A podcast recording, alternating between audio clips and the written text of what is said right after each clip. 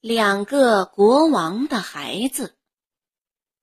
从前，一位国王养了个小儿子，有人为孩子占卜，预言他十六岁时将被一头鹿害死。他长到那么大的时候，经常和猎手们一块儿去打猎。一次，在森林中。王子掉了队，忽然发现了一头大鹿，便想射死它，然而却没打中。他跟着鹿追呀追呀，一直追到了森林外边。突然一下子，鹿不见了。王子面前站着一个很高大的巨人，对他说。我找到了你，这就好了。为了追上你，我已经跑坏了六双玻璃溜冰鞋。说完，便带领王子越过一条大河，去到一座宏伟的宫殿。在那儿，王子得和其他人一起吃饭。吃完以后，宫里的国王说。我有三个女儿，你得在我大女儿房里守一夜，从晚上九点直到清晨六点，每次敲钟我都亲自来叫你。要是你不回答，第二天早上我就把你杀掉。可要是你每次都回答，那你就得娶她做妻子。两个年轻人进了卧室，那儿站着一个石头人。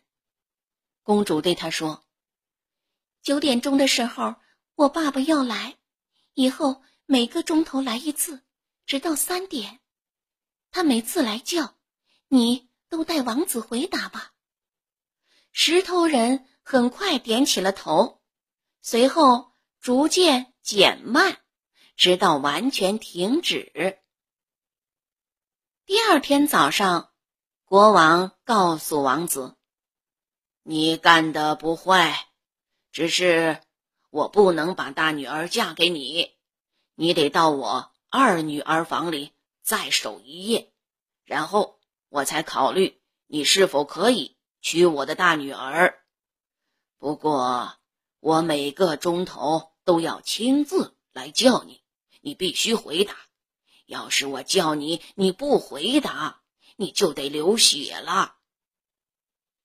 两个年轻人走进卧室，那儿站着一个更高大的石像。公主对他说：“我爸爸来叫，你就回答吧。”诗人很快的点点头，然后逐渐慢下来，直到又完全停止。王子。躺在门槛上，用手枕着脑袋睡着了。第二天，国王对他讲：“你干得不错，只是我还不能把女儿嫁给你，你得在我小女儿那里再守一夜，然后我才愿意考虑你是否可以娶我的女儿。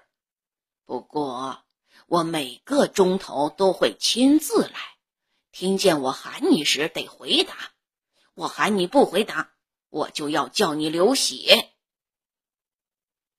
两个年轻人一起走进小公主的卧室，那儿的石头人比前两个更高大的多。小公主对他说：“要是我爸爸来喊，你就回答。”又高又大的石头人点了足足。半个小时的脑袋，最后完全停了下来。王子仍旧躺在门槛上睡着了。第二天早上，国王说：“你夜守的不错，只是现在还不能把女儿嫁给你。我有一片大森林，从今天早上六点到晚上六点。”你要能把它砍伐光，我才愿意考虑。说完，他给了王子一把玻璃斧头、一把玻璃楔子和一柄玻璃板斧。王子走进森林，举起斧头一砍，斧头便断了。他再拿起楔子，用板斧朝上一敲，楔子也变得粉碎。他非常难过，心想。这一次死定了，便坐在地上哭了起来。到了中午，国王说：“你们三姐妹得有一个给他送点吃的去。”不，两个大女儿回答：“我们啥也不送，他最后看守的哪个，哪个就该送吃的去。”于是小女儿。只好送饭给王子。到了森林中，他问他干的怎么样。哎，王子回答说：“太糟糕了。”他叫他过来，先吃点饮食。不，王子说：“他吃不下，他反正要死了，不想再吃什么。”小公主劝了他很久。叫他多少尝一尝，他才过去吃了一点点。他吃过以后，小公主说：“我想替你捉一捉狮子，一会儿你也许会改变想法呢。”他于是替他捉狮子，他呢，由于疲倦，很快便睡着了。这当儿，小公主。摘下了自己的围巾，打了一个结儿，拿它朝地上敲打了三下，说道：“小地精，出来吧，出来吧！”一眨眼，果然钻出来了许多小地精，齐声问道：“公主有何吩咐？”公主说：“在三小时内，必须把这片大森林砍伐掉。”并且把所有的木柴堆放好。小地精们于是去四面八方找来全部的亲戚，让他们帮着一起干活。接着，他们马上开始砍，只干了三个小时，就全部完工了。他们去向公主报告，他又拿起了自己的白围巾，说道。小地精，回家去吧。小地精们马上又不见了。王子醒来，非常高兴。小公主对他说：“等到打六点，你就回家去。”他照办了。国王问他：“你把森林砍光了吗？”“是的。”王子回答。可等到一起坐上餐桌。国王却说：“我现在不能把女儿嫁给你。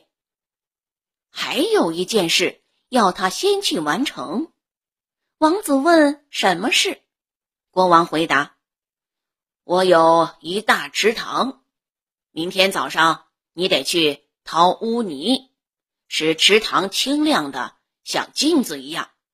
水里还要有各式各样的鱼。”第二天早上，国王给了他一把玻璃铲子，说：“到晚上六点以前，你得把池塘完全掏干净。”王子走到了塘边，把铲子往污泥中一插，铲柄就断了。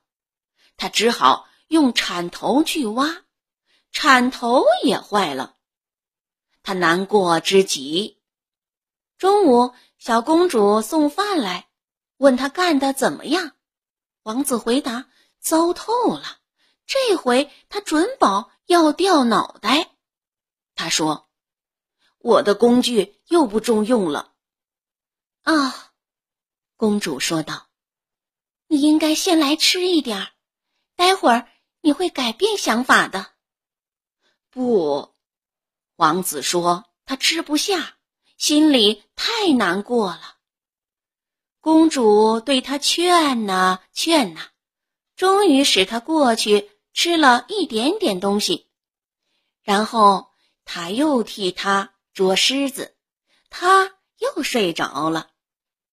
公主从脖子上解下围巾来，打了一个结儿，用结儿在地上敲打了三下，说道：“小地精，出来吧，出来吧！”面前一下子。又来了许多小矮人儿，齐声问公主有什么愿望。她回答：“必须在三小时内把大池塘掏干净，要它光亮的能让人照镜子，而且水里还有各种各样的鱿鱼。”小地精去请来他们的亲戚，让亲戚们帮着掏池塘。不到两个小时，也就掏完了。他们又去向公主报告，任务已经完成。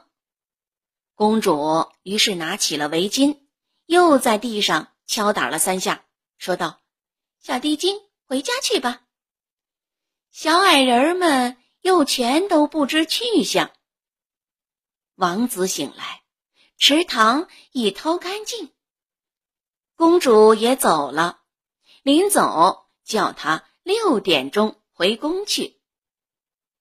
王子回到宫中，国王问：“你糖掏好了吗？”“掏好了。”王子回答。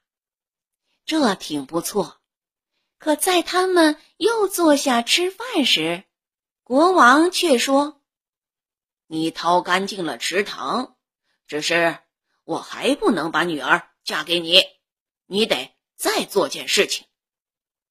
什么事情呢？王子问道。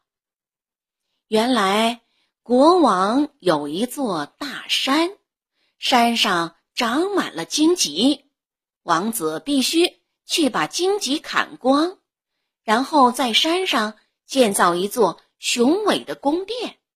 宫殿必须是所能想象的那么豪华，那么。富丽堂皇，而且一切家具陈设应有尽有。第二天早上起床后，国王给了他一把玻璃斧头和一只玻璃钻子，说晚上六点以前必须全部完成。王子在山上砍第一丛荆棘，斧子就碎了。玻璃片儿四处乱飞，钻子也同样不顶用。他非常难过，等着自己的爱人到来，看他能不能帮他脱离困境。到了中午，小公主送来了饮食，他迎上去，向他述说了他的遭遇。吃了一点点饮食，然后便让他。给他捉狮子，自己呢却又睡着了。这时，公主再拿出围巾来，在地上敲打三下，说道：“小地精，出来吧，出来吧！”小地精们马上跑来，问小公主有什么愿望。他说：“在三小时内必须砍掉山上的全部荆棘，并且。”建造一座宫殿，要像人能想象的那样雄伟豪华，一切陈设应有尽有。小地精于是请自己的亲戚们来帮忙，期限一到，全部工作都完成了。他们去向公主报告，公主又拿起围巾在地上敲打了三下，说道：“小地精，回家去吧。”小地精们又马上不见了。王子醒来，看看一切全好了，高兴的真像天空中的一只小鸟。中敲六点，他俩一道回家去。国王问王子：“宫殿也建好了吗？”“建好了。”谁知坐下进餐时。国王却说：“在两个大女儿结婚前，我不能把小女儿嫁给你。王子和小公主因此很悲哀，可他又毫无办法。一天夜里，他来找到公主，带她一块逃跑。跑了一会儿，公主一回头，看见自己父亲追上来了。啊，怎么办呢？父王追上来了，要抓我们回去。我想把你变成一丛荆棘，把我自己变成一朵玫瑰花，然后藏在荆棘中间。国王赶到了，见面前长着一丛荆棘和一朵玫瑰花，他想摘玫瑰，荆棘却刺伤了他的手指，他只好回家去了。王后问他为什么没带他们回来，他回答：“他眼看追上了，他们却突然不知去向，面前只立着一丛荆棘和一朵玫瑰。”王后说：“你只需摘下那玫瑰，荆棘肯定会跟来的。”于是，国王又回去摘玫瑰。他到了那儿。两个年轻人早跑远了，国王只好跟在后面追。公主突然回头，又看见父亲追上来了，说道：“啊，怎么办呢？我准备把你变成一座教堂，把我自己变成牧师，我要站在祭坛上面布道。”国王赶到一看，那儿有座教堂，一位牧师。正站在里边的祭坛上布道，他听了一会儿，又回去了。王后问他为什么没带他们回来，他回答：“不行啊，我追了他们很久，以为快追到了，面前却突然出现了一座教堂，一位牧师站在祭坛上布道来着。你该把牧师带回来。”王后说：“教堂多半会跟着走的，看来让你去也没有用，我只好自己去追了。”王后追了一阵儿，已经远远看见了他俩。这时，公主一掉头，看见母亲追来，忙说：“哎呀，多么倒霉！我母亲亲自追来了，我想把你变成……”一片池塘，把自己变成一条鱿鱼。王后赶到了，看见了一个大池塘，池塘中央有一条鱼，一会儿跃起，一会儿从水里伸出脑袋，好不快活。王后想捉那条鱼，可是抓不住它。王后气坏了，为了捉鱼，干脆。喝掉了整个池塘的水，可喝了却感到恶心，很想吐，最后又把满池的水吐了出来。他说：“啊，我看清楚了，所有办法都不行。”于是劝他们自己回去。他们回去了，王后便给了女儿三个胡桃，说道。要是你处于巨大的危难之中，就可以用它们解救。随后，两个年轻人又离开了。他俩一块儿走了大约十个小时，来到了王子自己的宫殿附近。面前有一座村庄。进村后，王子说：“你等在这儿，亲爱的，我先回宫去。”然后派车和侍从来接你。他回到宫中，大伙儿又见到了王子，都高兴极了。他于是宣布，他已经有了一位未婚妻，现在在村子里，叫他们驾车去接他回来。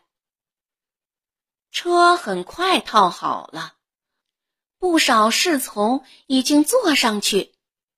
王子正想登车，他母亲却亲吻了儿子一下，谁料这么一吻，就是王子忘记了一切，既忘了已发生的事，也忘了将要做的事。接着，王后下令卸掉马套，让侍从们各自回去了。这期间，姑娘却坐在村里等了又等，心想王子会去接她，哪知却一个人也没见来。姑娘只好到磨坊当帮工。这磨坊。也属于王宫，他每天下午都得坐在河边洗罐子。一天，王后从宫里来到河边散步，看见那儿坐着位美丽的公主，不禁说：“哎呀，好漂亮的姑娘，真叫我太喜欢了。”她叫大伙们都来看公主，可是。没有谁认识他。这样过了很久，公主替磨坊主干得勤勤恳恳。这期间，王后已替儿子选到了一位未婚妻，她是一位很远的地方的女子。新娘一到，王后让她马上和王子举行婚礼。很多人都想跑去瞧热闹，公主也请求磨坊主准许她去。磨坊主回答：“你去吧。”他临走，敲开了三只胡桃中的一只，但见里边藏着件非常非常好看的裙子。他穿上，走进教堂，站在祭坛对面。新郎和新娘进教堂来，坐在祭坛前头。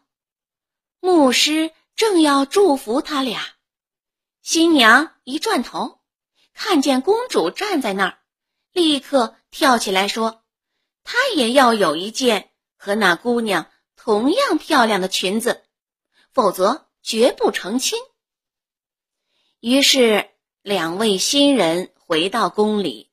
派人去问姑娘，她那条裙子卖不卖？不卖，她是不卖的。不过嘛，换也许可以。他们问他，怎样才能交换呢？他回答：如果夜里准许他在王子卧室门前睡觉，他就愿意交换。好，他们说他可以这么做。谁料侍从奉命给王子喝了安眠药，公主躺在他卧室门前，整夜的哭诉，说他为他砍掉了森林，掏干净了池塘，建造了宫殿，把它先变成了荆棘，然后又变成教堂，最后还变成了池塘。他却很快把一切。全忘记了。可是王子一点听不见，倒是侍从被哭醒了，仔细的听，却不明白是什么意思。第二天早上，他们起床后，新娘便穿起了那漂亮的连衣裙，和新郎一起去教堂。这期间。公主打开了第二只胡桃，见里边藏着一套更漂亮的衣服，她又穿起来，去站在教堂里的祭坛对面。随后就发生了与上一次同样的事情。夜里，公主又躺在王子卧室的门前，侍从又奉命。给王子送来了安眠药，可他这次把安眠药倒掉了，而是给王子喝的是能提神熬夜的药水。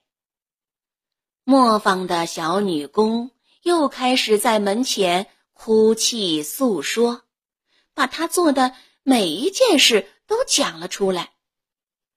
王子全听见了，感到很难过，随即回忆起了自己经历过的所有事情。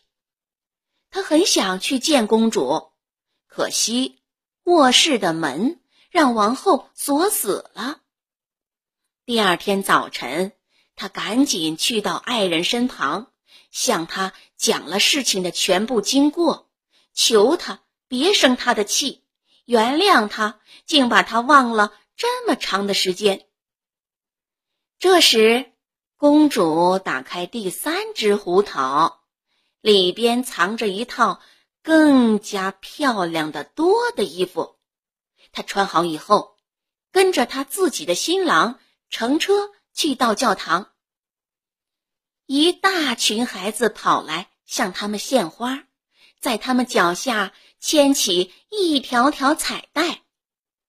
他们请牧师为他们祝福，热热闹闹的完成了婚礼。那伪善的母亲和远道来的未婚妻只好滚蛋。那最后讲这个童话的人，眼下还健在呢。